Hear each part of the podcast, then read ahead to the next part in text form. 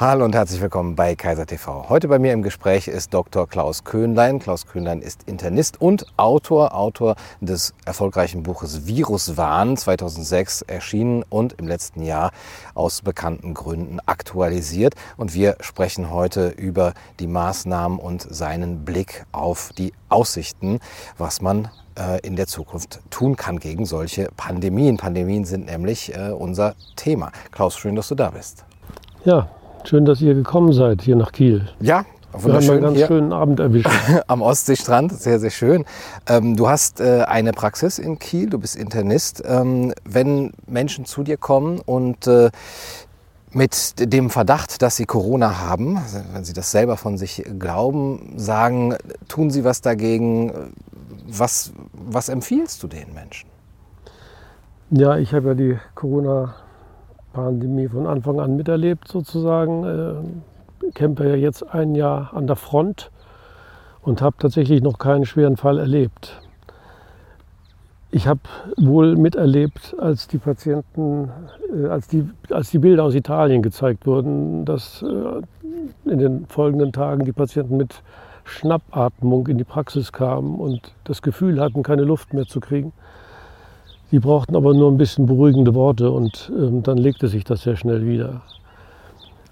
Die, ich habe natürlich dann im Folgenden auch, äh, kam ich nicht umhin, auf Corona zu testen und habe dann auch positive Resultate gehabt. Zum Teil, zum Teil hatte man es gar nicht in der Hand, da wurden sie einfach äh, getestet nach Reisen und fielen dann manchmal positiv auf.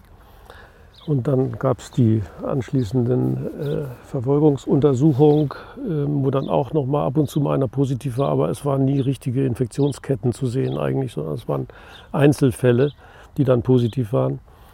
Und äh, die zeichneten sich eigentlich alle dadurch aus, dass sie nicht krank waren oder wenn dann nur leichte Symptome hatten, also Husten, Schnupfen. Ähm, in schwereren Fällen mal grippale Symptome, also wie bei einer Influenza und das hatte ich tatsächlich in der Zeit auch. Das waren einige Leute, die vom Skilaufen zurückkamen. Und ähm, der Arbeitgeber war UKSH, also unser Klinikum hier. Und der wollte gerne, dass sie auf Corona getestet werden. Da habe ich gesagt, Corona teste ich hier in meiner Praxis nicht. Das war noch in der Zeit, als man gesagt hat, bloß nicht hier Corona in der Praxis, sonst ist der Laden gleich zu, wenn du dann einen positiven hast. Jedenfalls habe ich gesagt, das mache ich hier nicht. Lasst euch woanders testen oder ähm, bleibt zu Hause, bis ihr wieder gesund seid. Da waren nämlich welche symptomatisch, die hatten Fieber zum Teil und Gliederschmerzen. Und dann sagten sie zurück, ja, aber der Arbeitgeber hätte doch gesagt, dann sollte ich sie wenigstens auf Influenza testen. Sie sollten, er wollte nur wissen, was sie haben. Und dann habe ich gesagt, okay, dann machen wir einen Influenza-Abstrich. Und siehe da, der war positiv. Corona-Abstrich haben wir dann nicht gemacht. Ähm, und das klinische Krankheitsbild war halt eine Influenza. Und da fiel mir auf, ähm, die Influenza ist von Corona eigentlich nicht zu unterscheiden, klinisch. Das habe ich dann ein Jahr später, konnte ich das in unserem Ärzteblatt nachlesen, hat das nämlich äh, ein äh, Kollege aus Hamburg, Intensivmediziner, geschrieben ähm, über Covid und die Einlassung, äh, der, der, der, ein, der Beginn startete damit, klinisch ist Covid von der Influenza nicht zu unterscheiden. Es sei denn vielleicht anhand der Geschmacksstörung. Das sei vielleicht das einzig pathognomonische Zeichen. Und dann muss ich aber sagen, Geschmacksstörung ist nun wirklich nichts pathognomonisches. Das hat man auch bei jeder Influenza. Eine Sinusitis ist da immer dabei. Und ähm, ich kann selbst aus eigener Erfahrung reden. Ich habe so eine chronische Sinusitis und wenn ich da, da hinten ist Bülk, da ist unser Klärwerk. Ich hatte, ich hatte es tatsächlich immer so lange schlimm, dass ich ein halbes Jahr nichts roch und immer wenn ich da rumfuhr mit dem Segelboot, äh, meine Mitsegelnden, die verzogen das Gesicht, weil es so roch und ich sagte, was ist hier los? Ja, ich will nur sagen, also Geschmacksstörungen sind nichts Pathognomonisches für Covid-19, auch wenn das immer wieder äh, betont wird. Die Krankheit ist tatsächlich von der Influenza nicht zu unterscheiden und sie hat die Influenza abgelöst, wie wir jetzt gesehen haben. Also das kann man wunderbar im Bulletin vom Robert-Koch-Institut nachvollziehen in dem Covid mehr wird, wird Influenza weniger. Also Influenza ist richtig runtergegangen, auf Null praktisch. Und Covid ist in astronomische Zahlen hochgegangen. Das liegt natürlich an dieser Massentestung. Und da man es klinisch nicht unterscheiden kann, bestimmt der Test, was der Patient hat. Meistens hat er ja gar nichts, aber wenn er was hat, bestimmt der Test das. Und deswegen ist meine Sorge die, dass viele Influenza-Patienten fehldiagnostiziert oder, oder maskiert durch den Covid-19-Test heute auf Intensivstationen liegen und anders behandelt werden, als man eine Influenza behandeln würde. Intubiert. Die werden nämlich mit, nee, gar nicht mal intubiert, das macht man erst, wenn sie schwer krank werden. Aber auch das ist natürlich ein wesentlicher äh, ungünstige Folge, weil aus Selbstschutzgründen hieß es, sollen die Patienten vorzeitig intubiert werden. Aber was noch viel schlimmer ist in meinen Augen, ist die Tatsache, dass die alle mit Dexamethason behandelt werden. Dexamethason ist ein schweres Immunsuppressivum. Man kriegt danach zwar besser Luft, wenn man das nimmt, weil die ganzen Lymphozyten kaputt gehen in der Lunge, aber das hemmt im gleichen Zuge die Abwehr und führt dann häufig zu schweren Superinfektionen in der Lunge. Ich habe das auch mit meinem Pulmonologen hier diskutiert und fragte ihn, ja, kannst du dir nicht vorstellen, dass da jede Menge Influenzafälle auf deiner Station liegen, bloß, die werden bloß nicht mehr diagnostiziert. Dann druckst du da so ein bisschen rum, ja, ja, könnte sein, aber und dann fragte ich noch nach, würdest du die auch mit, mit, mit Dexamethason behandeln, Influenza? Also um Gottes Willen, würden wir nie tun. Die kriegen ja dann schwere Superinfektionen. Also das ist ungünstig, dieser, äh, diese Situation. Ja. Aber ähm, ich bin ja auf die Therapie überhaupt aufmerksam geworden, weil ich ja gewahrschaut war ähm, durch die, meine AIDS-Vorgeschichte. Wir haben das Buch ja damals geschrieben, ähm, weil ich äh, auch durch mehrere Zufälle in diese AIDS-Problematik äh, reingerutscht bin. Da war ich noch an der onkologischen Klinik in Kiel und wir hatten dann Lymphompatienten, der, ähm, von dem es plötzlich hieß, der hätte jetzt AIDS. Das war Anfang 90er Jahre. Da hatten wir also unseren ersten AIDS-Fall in der Klinik. Da fragte ich aber, wieso, der hat doch gestern noch ein Lymphom gehabt. Ja, hieß es ja, der hätte aber einen positiven HIV-Test. Und dann habe ich damals gesagt, ja gut, dann ist das jetzt aber aus meiner Sicht äh, nicht unbedingt eine neue Seuche, sondern allenfalls die Seuche eines neuen Testes. Nämlich das Krankheitsbild ist ja das gleiche. Habe ich damals nur so dahingesagt, dass das äh, das echte Problem werden sollte mit der AIDS-Epidemie.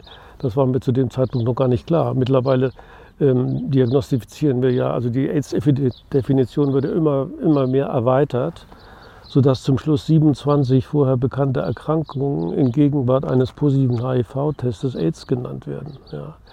So kann man natürlich eine Seuche fabrizieren, sag ich mal, aber das ist in Wirklichkeit keine, sondern es ist eine Old Epidemic under a new name. Mhm. Ja. Okay. Das Label wird einfach. Ja, und die Old Epidemic, das ist in Afrika zum Beispiel, ist das Tuberkulose. Das wurde durch Einführung des HIV-Tests wurde das zu AIDS die ganzen armen Leute, die da in den Minen arbeiten, die äh, zum Teil Marihuana rauchen, äh, die ganzen Kalats, die rauchen alle Marihuana, die haben ähm, auch ganz viel Tuberkulose da unten. Und ähm, da dieser der HIV-Test kreuz reagiert mit Tuberkulose, das ist in einem Journal sehr gut gezeigt worden von Max Essex im Journal of Infectious Diseases, ähm, äh, ist es klar, dass die dann jetzt äh, AIDS-Patienten geworden sind. Und Damals ist dem Beki, dem wurde ja auch äh, in amerikanischen Zeitungen gesagt, dass äh, sein Land inmitten einer schweren AIDS-Krise sei und die Toten am Straßenrand liegen und äh, alles Katastrophe, Katastrophe. Und er merkte nichts davon. Deswegen wurde er kritisch und stieß dann auf die kritischen Arbeiten von Duisberg und anderen über die ACT-Problematik, das äh, Medikament gegen AIDS, was sich ja als sehr giftig und überdosiert herausstellte dann später. Und ähm, der merkte nichts davon und äh, war keine erhöhte Sterblichkeit im Land. Und um sich einen Überblick zu verschaffen, hat er eine ganz äh, clevere Sache gemacht. Er hat eine, eigentlich einfach seine Begräbnisunternehmen befragt und kriegte die Rückmeldung, nee, Flaute, nichts los. Ähnliches konnten wir hier machen im Frühjahr letzten Jahres. Ein Freund von mir, der ist Bestatter und der sagte, nee, sie hätten da Kurzarbeit im Moment. Ja. Das war zu der Zeit, als in Italien angeblich die Leute alle starben. Ja, wo wir in den Medien auch die Särge gesehen haben. wurde, ja. Mhm. Also es kann gut sein, dass in Italien äh, einige mehr gestorben sind. Als ich gesehen habe, wie die therapiert worden sind, sollte mich das nicht wundern. Gerade wenn das alte Leute sind, die haben da massiv auch Cortison und antivirale Substanzen eingesetzt. Und das äh, kann bei einem viralen Infekt die Sterblichkeit eigentlich nur erhöhen. Mhm. Um Aber was mir noch nicht klar war damals, als ich das erste Interview gegeben habe, war die Tatsache, dass die WHO ja dann große angelegte Studien rausgegeben hat. Und die starteten alle am 1. April. Also weltweit fast. Deutschland war eine Ausnahme, in Deutschland nicht, komischerweise. Warum, weiß ich nicht. Jedenfalls in Italien, in England, in Frankreich, in, Großbrit in, Großbritannien, in Brasilien auch wurde es eingesetzt, in New York auch, also in den USA, also vorwiegend New York. Da brandete ja die erste Welle an Covid-19-Testungen an, sage ich mal. Ja. Und man konnte es richtig nachverfolgen. In dem Moment, in dem die, die Massentestung losging, war die Epidemie da. Ne? Aber nicht klinisch, sondern eben durch die Testung. Und ähm, viele wurden natürlich dann äh, rekrutiert und behandelt. Und bei, der, bei den WHO-Studien fiel dann ein Medikament besonders aus dem Rahmen, das war dieses Hydroxychloroquin, das in niedrigen Dosen offensichtlich gut verträglich ist. Benutzen wir ja in der Rheumatologie lange.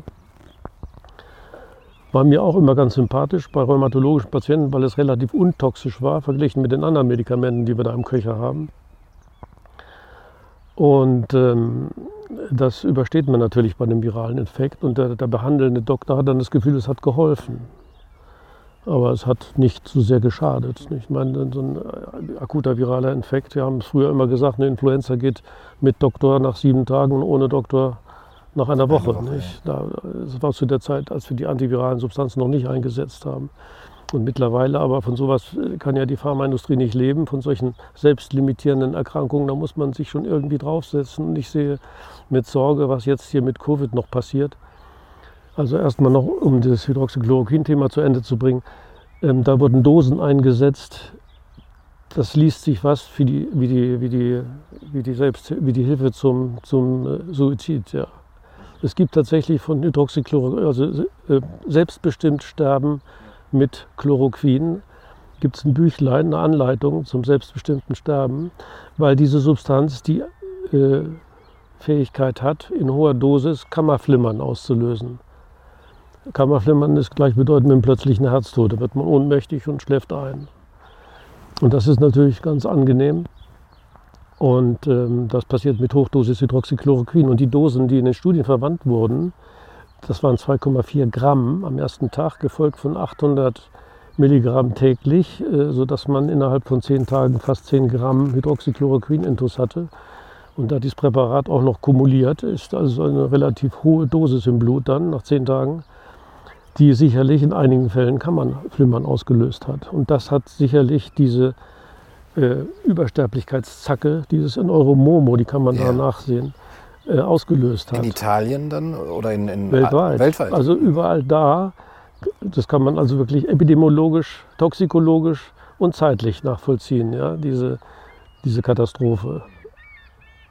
Das findet sich eigentlich nur da, wo die WHO-Studien eingesetzt wurden. Also ich habe nicht alle Länder kontrolliert, aber jedenfalls Frankreich, Italien, Spanien, England, Belgien? Belgien interessanterweise. Und ich meine, wir haben eine gemeinsame Grenze mit Belgien und äh, bei uns war überhaupt nichts. Während in Belgien ist die massivste Übersterblichkeitszacke überhaupt zu verzeichnen. Und da haben sie in der Remote-Studie eben genau diese hohen Dosen eingesetzt.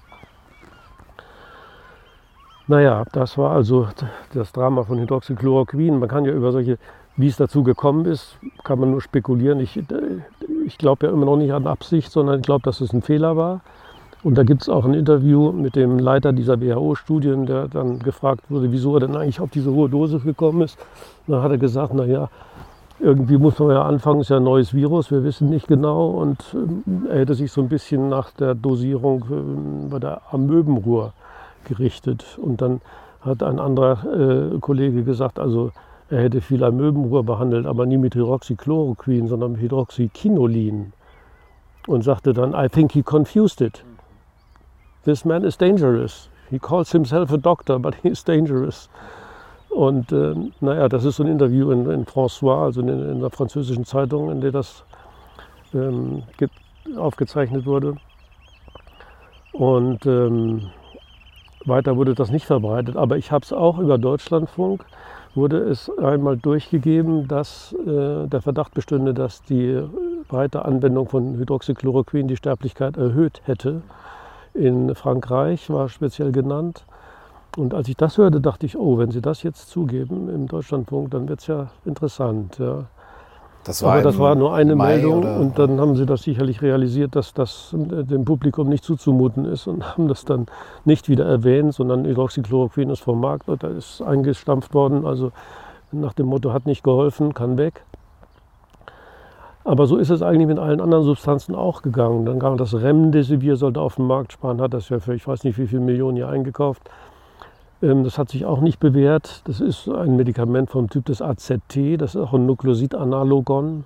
Das sind ähm, DNA-Terminatoren, also sie hemmen die DNA. Ähm, damit killt man möglicherweise auch das Virus. Bloß das Virus hat seine Schuldigkeit ja längst getan, wenn die Symptome da sind. Das muss man sich immer wieder vergegenwärtigen. Ja? Die Symptome, die der Mensch hat, sind ja die Abwehr gegen das Virus.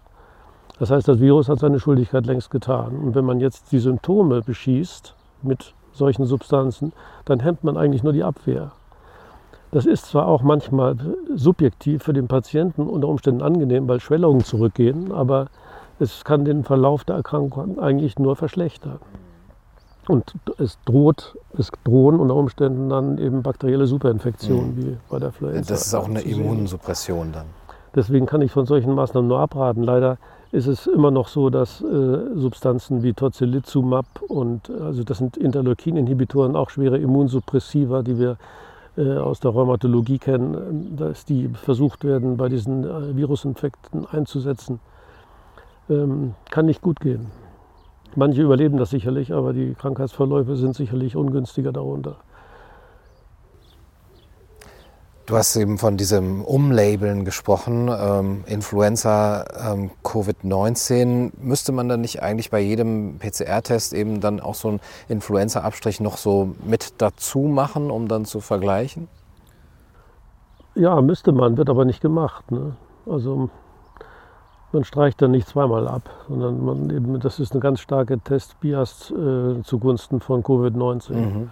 Okay. Ne? Sonst äh, würde man es vielleicht voneinander kriegen, wobei man nicht weiß, ob nicht beide Tests positiv ausschlagen können. Ja, Ja. ja, genau. Aber ähm, ich will damit nur eben sagen, dass äh, der Test die Krankheit definiert. Ja. Und das ist eigentlich eine Abkehr von dem, was wir so gelernt haben, dass man eigentlich erstmal ein komplexes klinisches Krankheitsbild hat ähm, und das diagnostiziert, äh, statt sich auf den Test zu verlassen. Also wenn jemand mit Luftnot ins Krankenhaus kommt, dann werden die alle auf Covid-19 getestet. Und wenn der Test dann positiv ist und im Winter ist das einer von zehn wenigstens, ähm, dann geht das gleich einen anderen therapeutischen Weg. Die wird erstmal gleich isoliert und das sind alles, alles Maßnahmen, die schlecht sind für den Patienten.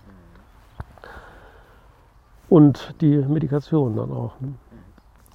Was ist mit den äh, Mutanten, die uns jetzt äh, seit diesem Jahr ähm, präsentiert werden? Wo, wo kommt das dann her? Sind, sind, das neue Erfindungen oder gab es die Ja, immer schon? da bin ich zu, zu wenig Virologe, um das, um das äh, wirklich klar zu beantworten. Jedenfalls ähm, sehe ich äh, auch von den Mutanten kein neues klinisches Krankheitsbild. Ja, die sind alles, äh, also es gibt keine neue Krankheit, die durch Mutanten ausgelöst worden sind. Und dass Viren mutieren, ist nun nichts Neues. Äh, Das äh, wird mich jetzt nicht weiter beunruhigen. Die mutieren halt. Und dann wird gesagt, ja, sie sind ansteckender als Ja. das alte. Ja. Ich meine, auch das können wir nicht nachvollziehen. Ja, nirgendwo. Mhm. Ja. Und äh, Long Covid, was hältst du davon? Ist das äh, Ja, Long etwas, Covid, was- das, das gab es das gab's sofort offensichtlich, äh, bevor überhaupt jemand sagen konnte, dass es Long Covid geben wird. Aber also ähm, das sind Patienten, die äh, langfristig beatmet worden sind zum Beispiel, die haben natürlich äh, eine ganze Weile noch schwere Nebenwirkungen. Ja, also, aber das sind nicht nur Covid-Patienten, sondern jeder, der beatmet worden ist längere Zeit, der hat da lange dran zu knapsen. Mhm. Ja, du sprichst das immer wieder an, dass die Therapie äh, schadhafter sein kann als äh, der, ähm, der Nutzen von, von der Therapie oder dass es vielleicht be- äh, manchmal besser wäre, nichts zu tun oder weniger zu tun. Ivan Illich hat das in den 70er Jahren schon in Nemesis der Medizin beschrieben, dass die Medizin so nach ihrer zweiten äh, Revolution oder eigentlich so eine Wasserscheide erlebt hat, äh, überschritten hat, wo sie dann auf einmal ähm, mehr ähm, Schaden hervorgerufen hat. Ähm, das hat er mhm. erstmal sehr pauschal äh, gesagt. Als, als Ivan Illich. Ivan Illich, ja. ja, genau. ja, ja. Die. Nemesis der Medizin, ja, die hatten wir im Rahmen unserer AIDS-Geschichte auch genannt. Ja. Ja, der hat ja auch vor allen Dingen die, die invasive Kardiologie da als, als Beispiel genommen damals, ne? dass die, ähm, die Maßnahmen unter Umständen gefährlicher sind als die Krankheit. Und das waren halt in den Anfängen der invasiven Kardiologie, stand da in seinem Büchlein zu lesen, also ein Herzkatheter kostet so und so viel und so und so viel Patienten das Leben. Ne? Das hat er ganz schlüssig formuliert. Äh, formuliert. Ähm, das ist mittlerweile sicherlich besser geworden, aber ich bin auch damit in Berührung gekommen, weil ein guter alter Freund von mir damals die invasive Kardiologie hier nach Kiel bringen sollte und ähm, auch eben in dieser invasiven Kardiologie groß geworden ist und auch gemerkt hat, dass damit durchaus Schaden angerichtet wurde. Also damals starben die Patienten auch zum Teil an den invasiven Maßnahmen, muss man immer bedenken. Das ist immer äh, auch ein Risiko, wenn man da invasiv rangeht an so, eine, an so. Ne? Und wollte das, äh, meinte, das müsste auf wissenschaftliche Füße gestellt werden. Da müssten gute placebo-kontrollierten Studien her. Und bevor man hier jetzt überall Katheterplätze bewilligt. Naja, und das hat er zu einem Zeitpunkt getan, als gerade das Geld bewilligt wurde für all diese Katheterplätze. Und da wurde, stand er auch sehr in der Kritik seiner Kollegen natürlich. Mittlerweile hat sich die Kardiologie ja massiv in der Richtung weiterentwickelt. Ähm, mittlerweile gibt es sicherlich auch positive Aspekte, aber die, dass sie so groß sind, wie sie immer herbeigeredet werden, dass jede kardiale Intervention eine lebensrettende Maßnahme ist, ist es für den Patienten im Einzelfall vielleicht, aber ähm, jedenfalls ähm, älter werden wir davon nicht. Die mittlere Lebenserwartung hat sich nicht wirklich verändert. Ja. Mhm. ja. Also wenn man äh, diesen Blick auf die Medizin hat, dann sieht man ja auch die Maßnahmen, die hier so getroffen werden, nochmal mit einem anderen Auge, dass man überlegt, okay, welchen Schaden können sie wirklich äh, hervorrufen. Du hast das, wie du angemerkt hast, eben schon bei der AIDS-Epidemie oder Pandemie äh, betrachtet. Ähm, was können wir lernen aus den vergangenen Epidemien, Pandemien und unserem Umgang damit, dem Umgang der Politik, der Medien und äh, vielleicht auch der Wissenschaft? Naja, die, also wir, wir leben ja in einer Zeit, in der äh, Pandemien eigentlich gar keinen Platz haben. Wir sterben an Herz-Kreislauf-Krankheiten und an Krebs und nicht an Seuchen. Dazu geht es uns viel zu gut. Wir haben alle genug zu essen. Die äh, hygienischen Maßnahmen sind gut. Äh, es ist kein Nährboden für Seuchen da eigentlich. Deswegen werden sie jetzt einfach erfunden mittels Tests. Und das geht schon eine ganze Weile. Wie gesagt, die AIDS-Epidemie war im Grunde ähm, ausschlaggebend, dass es so weitergehen konnte, weil es, weil es geschluckt wurde. Damals ähm, hat man, wie gesagt, alte Krankheiten in Gegenwart des neuen Testes äh, in, in eine neue Krankheit verwandelt. Ich weiß noch gut, als wir in Indien waren, dort mit den Kollegen gesprochen haben, dann ähm, meinten die, fragten die mich, äh, aber how is it propagating? Also wie ver es verbreitet sich doch im Land. Das war gerade zu der Zeit, als die CDC da mit ihren ersten AIDS-Tests in Indien angekommen sind. Da sage ich, it's propagating via testing. Und dann guckten sie mich ganz verständnislos an, wie via testing. Ja, durch die Ausbreitung des Testes. Dann, dann ist eure Tuberkulose jetzt plötzlich AIDS, die ihr da habt. Naja, das war ein Versuch, die zu überzeugen oder zu erklären. Aber es ist äh, dann doch letztlich nicht gelungen. Ähm, aber wir haben jetzt dieses Phänomen, also die Pandemie ist einfach eine Testpandemie, die sich auf die sowieso vorhandene Influenza-Aktivität draufsetzt. Und äh, man sieht es, wie gesagt, an den Zahlen, die Influenza ist weg, Covid ist da. Und so kann sich das äh, jedes Jahr wiederholen. Dann sagen die Leute, ja, Influenza ist weg wegen der Masken. Da habe ich ihm gesagt, aber die Maske ist selektiv durchlässig für Covid-19 oder wie? Ja, sagt mir einer, ja, Covid ist kleiner. und, und, dann kam ich, da kam ich tatsächlich etwas ins Ruder und dachte, wie Covid ist kleiner, habe ich gleich mal nachgeguckt. Nee, Covid ist genauso groß. Also, aha, aha.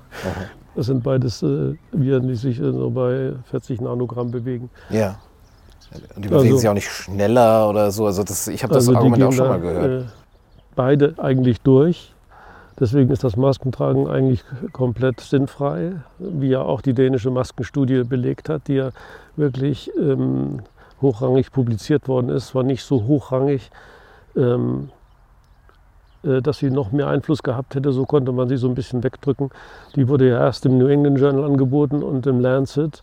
Und wenn die das veröffentlicht hätten, wäre natürlich eine Katastrophe gewesen für die Maskenbefürworter. Äh, Deswegen wurde das verhindert, weil die, auch die Journals sind äh, mitgekauft heutzutage. Also das hat ja die, die ehemalige Editorin vom New England Journal selbst gesagt, die Garcia Angel, die hat ja dann ihren Job auch hingeschmissen, weil sie gesagt hat, dieser ständige Druck der Pharmaindustrie, der sei nicht auszuhalten. Ja. Mhm. Und insofern ist, muss man vorsichtig sein, was im Lancet und im New England Journal publiziert wird. Das sind letztlich die Zeitschriften, nach denen wir Ärzte uns richten ja. müssen. Auch, ja. Was da drin steht, ist mehr oder weniger Gesetz. So war das damals auch mit der ACT-Geschichte ähm, äh, zur Behandlung der AIDS-Patienten. Da war ja die Panik mindestens so groß wie jetzt. Ich erinnere an die Zahlen, die damals im Spiegel äh, kursierten, dass also ähm, innerhalb, von den, innerhalb der nächsten Jahre die Menschheit äh, an AIDS erkrankt oder die, in Deutschland, das war eine Rechnung, die ging über Deutschland. Ich glaube 1993 sollte der letzte Bundesbürger an AIDS erkranken und drei Jahre später tot sein. So waren die Hochrechnungen von klugen Köpfen, die hatten da Nobelpreisträger herangezogen, die da rechneten, Manfred Eigen zum Beispiel. Und die haben auch sicherlich richtig gerechnet.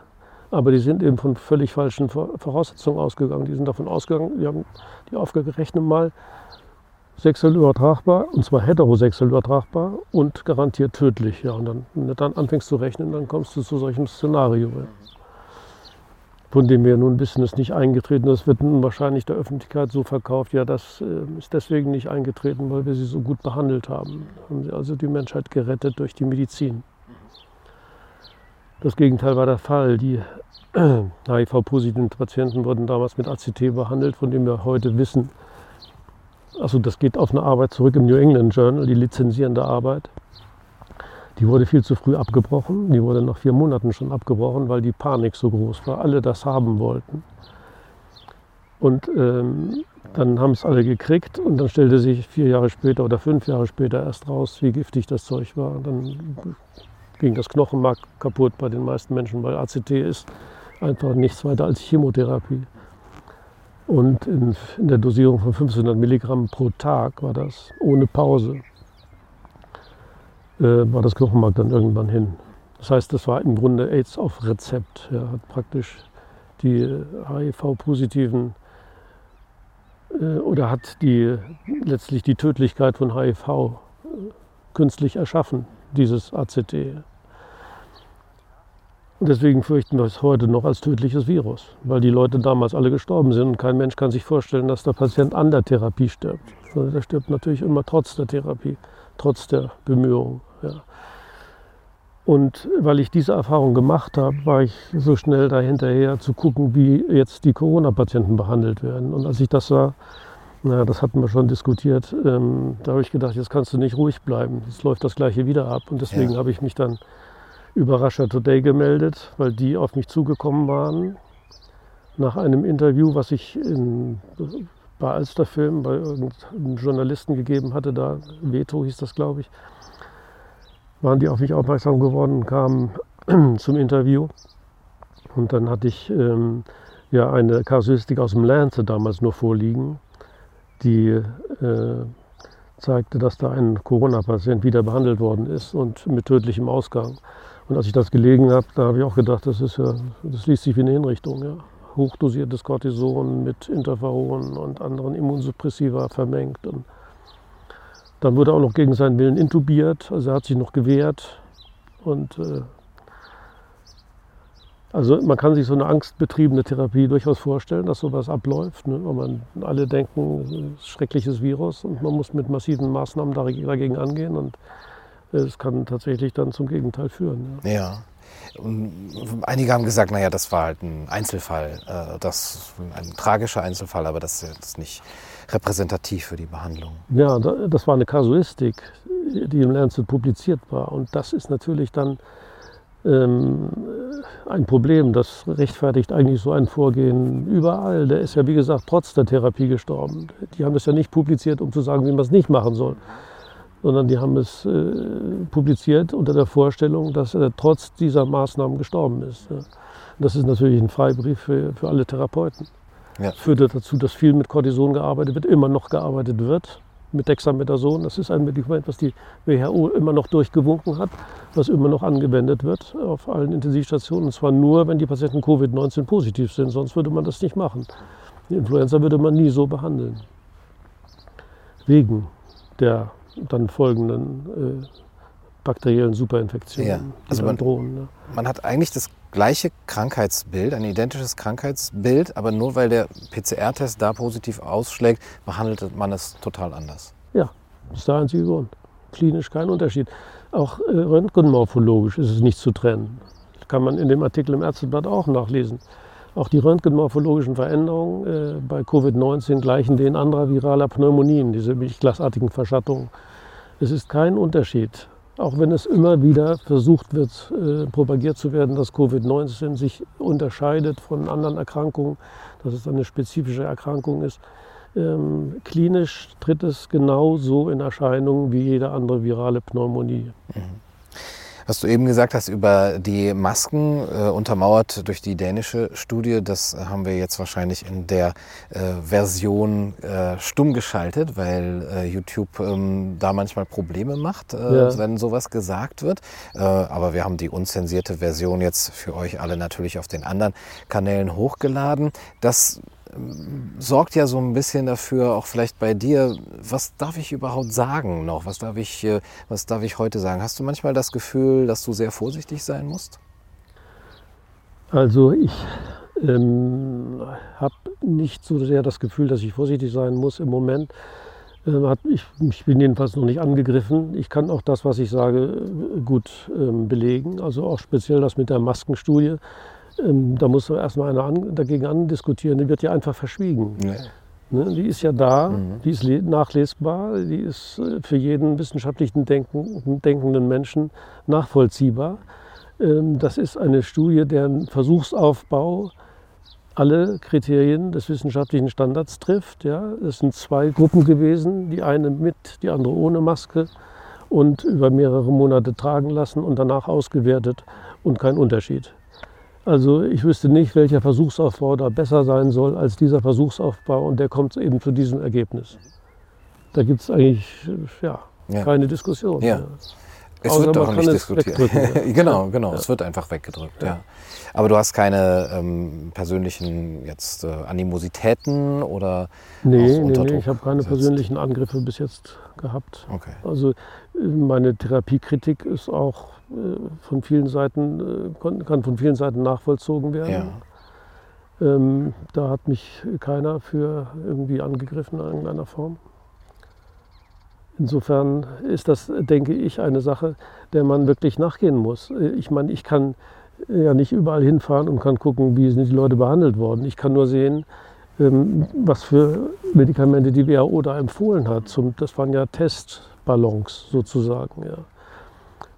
Und ich kann auch nicht in jede einzelne Akte gucken und kann nicht gucken, ob die alle Kammerflimmern gekriegt haben. Aber das ist ganz stark anzunehmen. Denn ich weiß es auch, äh, aus persönlichen Mitteilungen von meinem äh, Freund, der hier die Intensivstation leitete in Kiel. Die sind mit den englischen Kollegen in Kontakt gewesen. Die hatten auch total die Hosen voll damals. Sie haben gesagt, die sterben da gerade wie die Fliegen in London. Das kommt hier auch an, garantiert. Ja. Und es ist alles verständlich, dass sie dann Intensivbetten frei halten müssen und so weiter und so fort. Und dann natürlich lieber mehr als zu wenig. Deswegen kann ich mir auch wirklich vorstellen, dass auch die Regierung natürlich das geglaubt hat und deswegen so reagiert hat. Das ist alles vorstellbar. Dann haben sie da ja so einen ganzen, äh, äh, ganzen, äh, ganze Klinik hochgezogen in Berlin, die nach wie vor leer steht. Ne? Überreaktion kann man alles verstehen. Man möchte sich als Politiker nicht ähm, sagen lassen müssen, man hätte zu wenig gemacht, ja? man hätte Menschenleben riskiert. Deswegen gibt es natürlich immer zu viel, genau wie in der Medizin. Die Neigung, zu viel zu tun, ist immer da. Zu wenig zu tun wird, sie, hat man als Arzt immer ein Problem. Wenn man therapeutischen Nihilismus predigt in heutiger Zeit und das geht schief, haben wir ein Problem. Ja. Ja. Wenn man alles macht und sich maximal einsetzt, äh, auch therapeutisch maximal einsetzt und es geht schief, haben sie kein Problem. Mhm. Ja. Mhm. Und so einen äh, Kunstfehler nachzuweisen, das ist eben dann sehr schwer, gerade bei solchen nee, Also das wird auch selten gemacht. Ich meine, ähm, das, äh, da gehen die Patienten auch nicht gegen an, wenn man, wenn man sieht, sie glauben immer auch, der Patient stirbt trotz der Therapie. Das ist, wenn man einmal den Weg eingeschlagen hat, dann geht man ihn halt immer weiter. Ja. Wie ist denn eigentlich so die Stimmung innerhalb der Ärzteschaft? Kann man das sagen, so was so vielleicht offiziell von der Ärztekammer kommt und du äh, hörst vielleicht von vielen Kollegen? In der Ärzteschaft ist es natürlich ist es im Prinzip genauso wie in anderen Berufsgruppen auch, habe ich den Eindruck jedenfalls. Ähm, es gibt die Spiegelleser, die Deutschlandfunkhörer, die ZDF und ARD-Gucker und die leben in einer anderen Wirklichkeit als diejenigen, die das kritisch sehen. Ja die leben halt in der Wirklichkeit der, des Killer-Virus und der Panikstimmung und der Erlösung durch die Impfung jetzt. Ja. Die haben das doch studiert. Man, die man hat wirklich das Gefühl, man lebt in zwei Welten. Ja. Ja. Also ich hab's, und der Riss geht ja manchmal durch die Familien durch oder innerhalb der Familie. Auch äh, meine auch Verwandte von mir, die sich vorwiegend an Deutschlandfunk oder Spiegel orientieren oder im ARD, ZDF gucken und ähm, das Wort für Wort glauben, was dort erzählt wird und nicht sehen, wie das übertrieben wird, wie das dargestellt wird, wie immer nach dem gleichen Prinzip. Erst die Gräber in Bergamo, dann, dann die Sarg, die, das Sargbild. Das ist brutal, ne? das, das rührt ja am Innersten des Menschen. Ja. Und dann und auch, auch ganz perfide die ständigen Bilder der überfüllten Intensivstationen ja. mit bräuchlingsbeatmeten Patienten und Panik und äh, über, ja, wie gesagt, Personal, was überarbeitet ist. Das stimmt übrigens, Personal ist überarbeitet, aber das liegt daran, weil sie zu wenig Personal haben.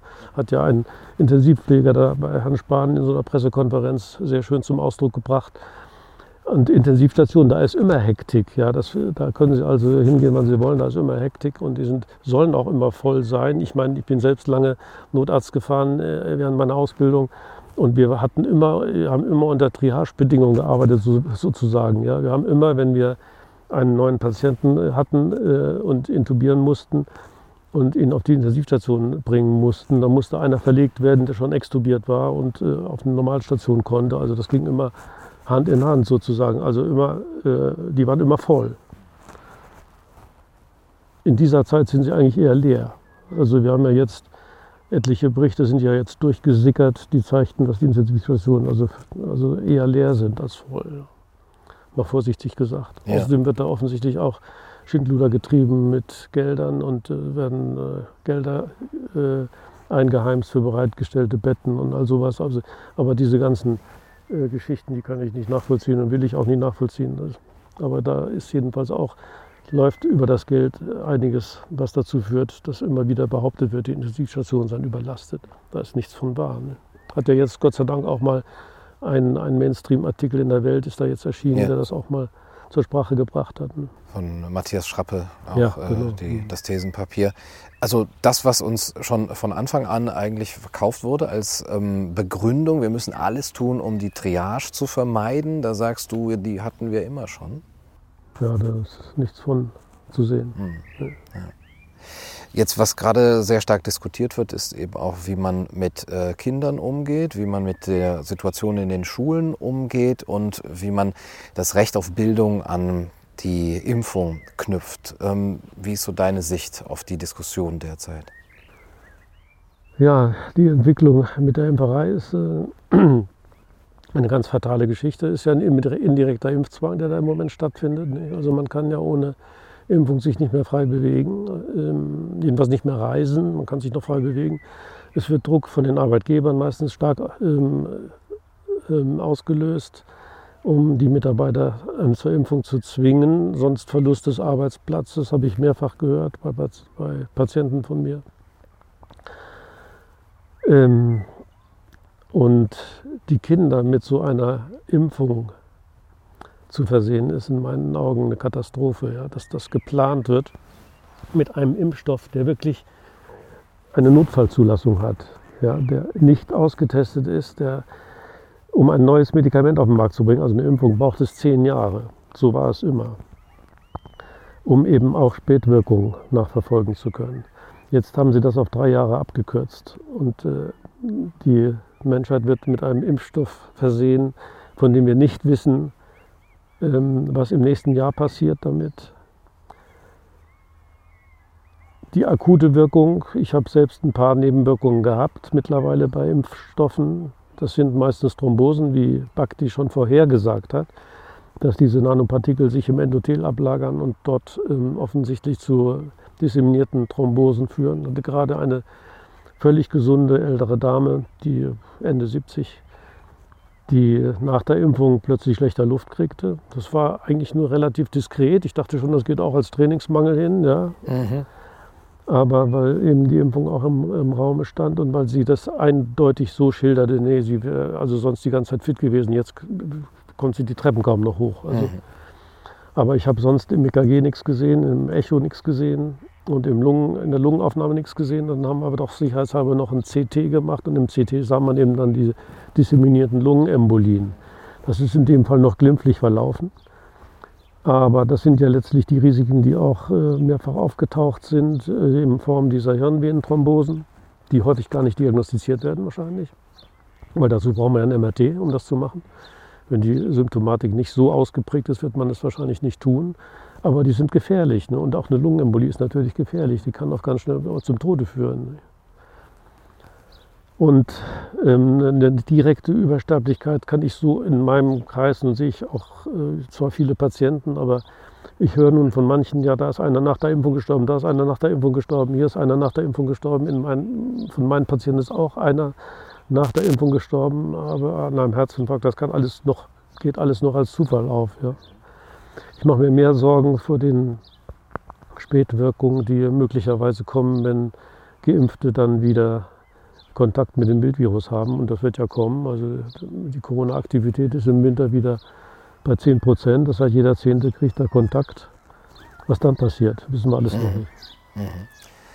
Obwohl das so unsicher ist, lassen sich viele impfen? ja, natürlich. Ja, das wird ja auch nicht weit propagiert. Das wird nicht in ZDF oder ARD oder äh, Deutschlandfunk oder Spiegel geschrieben, sondern das hören Sie eben nur, wenn Sie sowieso schon kritisch sind und auf die entsprechenden Kanäle gehen und, und sich Bhakti anhören zum Beispiel, der wirklich ein ausgewiesener Experte ist auf dem Gebiet ja, und äh, weiß, wovon er redet, wenn er das sagt. Aber hm, der wird ja schon so als Feindbild hingestellt sozusagen, dass er also ja wissenschaftlich schon gar nicht lange nicht mehr arbeitet, so, aber der hat lange wissenschaftlich gearbeitet. Und wenn man dann in Rente ist, dann ist man, ist man eigentlich an der Spitze seiner Leistung oder ja. an dem, was Erfahrung. Ja, man ist auch etwas freier vielleicht sogar ja. in dem, was man sagen kann. Bitte? Man ist vielleicht etwas freier sogar. Man ist auch freier, dass man, was man sagen kann, ja. genau. Aber den so zu diskreditieren, ist, ist unglaublich, ist äh, abwegig. Ja. Hm. Stattdessen glaubt man einem Herrn Spahn. Ja der Bankkaufmann ist und mhm. der dann sich hinstellt und sagt, ja, lasst euch gegen Pneumokokken impfen, lasst euch hier gegen impfen und dagegen impfen. Und äh, von Medizin ja äh, zwangsweise keine Ahnung hat. Und äh, die Berater, die er hat, die äh, sehe ich auch nicht, dass das irgendwie ausgewiesene ärztliche Experten sind.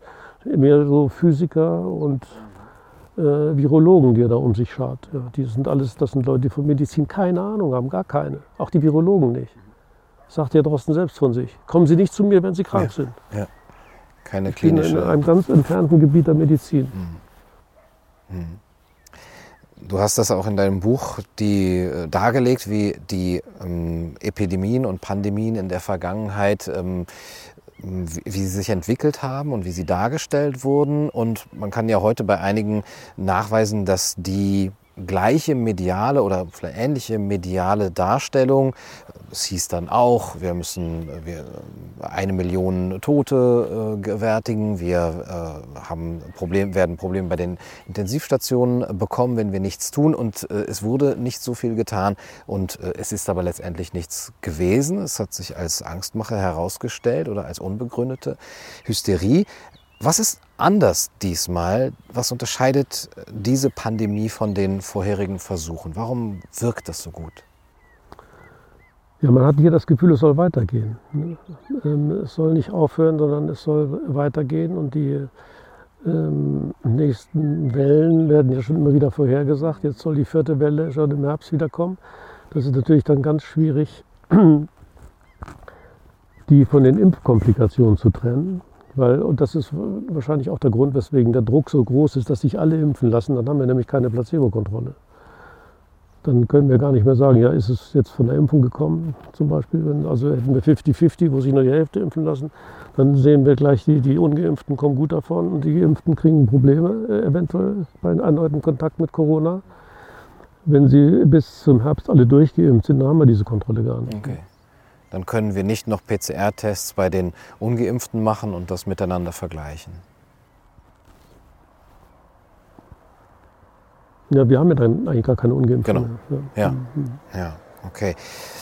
Wie, also wenn man sagt, okay, jetzt, jetzt haben Sie das so durchgezogen, äh, dass das so gut ge gewirkt hat, dass man es sogar auf Dauer stellen kann. Wie kommen wir da wieder raus, wenn die ganze Aufklärung, all die Bücher, Artikel, Videos, Interviews bisher noch nichts gebracht haben?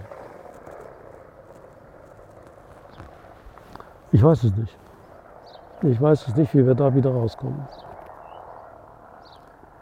Es ist ja so, dass es alles zensiert wird, sobald es eine gewisse Verbreitung kriegt. Also die Medien sind auf Spur. Sie sind ne, offensichtlich ähm, nicht bereit, ähm, äh, auf Kritik einzugehen. Ich hatte mir meine Sorgen schon gemacht, als ich sah, dass Gates, Bill Gates, der ja der Hauptprofiteur und Propagandist dieser Impfkampagne ist, dass der äh, die Medien, die europäischen Medien mit 4,7 Milliarden pro Jahr sponsert.